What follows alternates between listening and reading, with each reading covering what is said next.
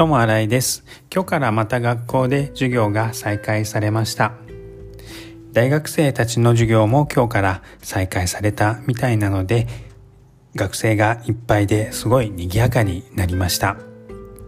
それに伴い、学食も再開されました。4ヶ月ぐらい学食が閉まってたので、今日は早速学食でお昼と夜を食べてきました。お昼は私の好きなカレーそばです。そばと言ってもうどんみたいなそばなんですけど、それがとっても美味しいです。カレーも昔の給食で出てきたようなカレーです。そしてお肉は入ってないんですけど、じゃがいもがいっぱい入っているので、とても満足できます。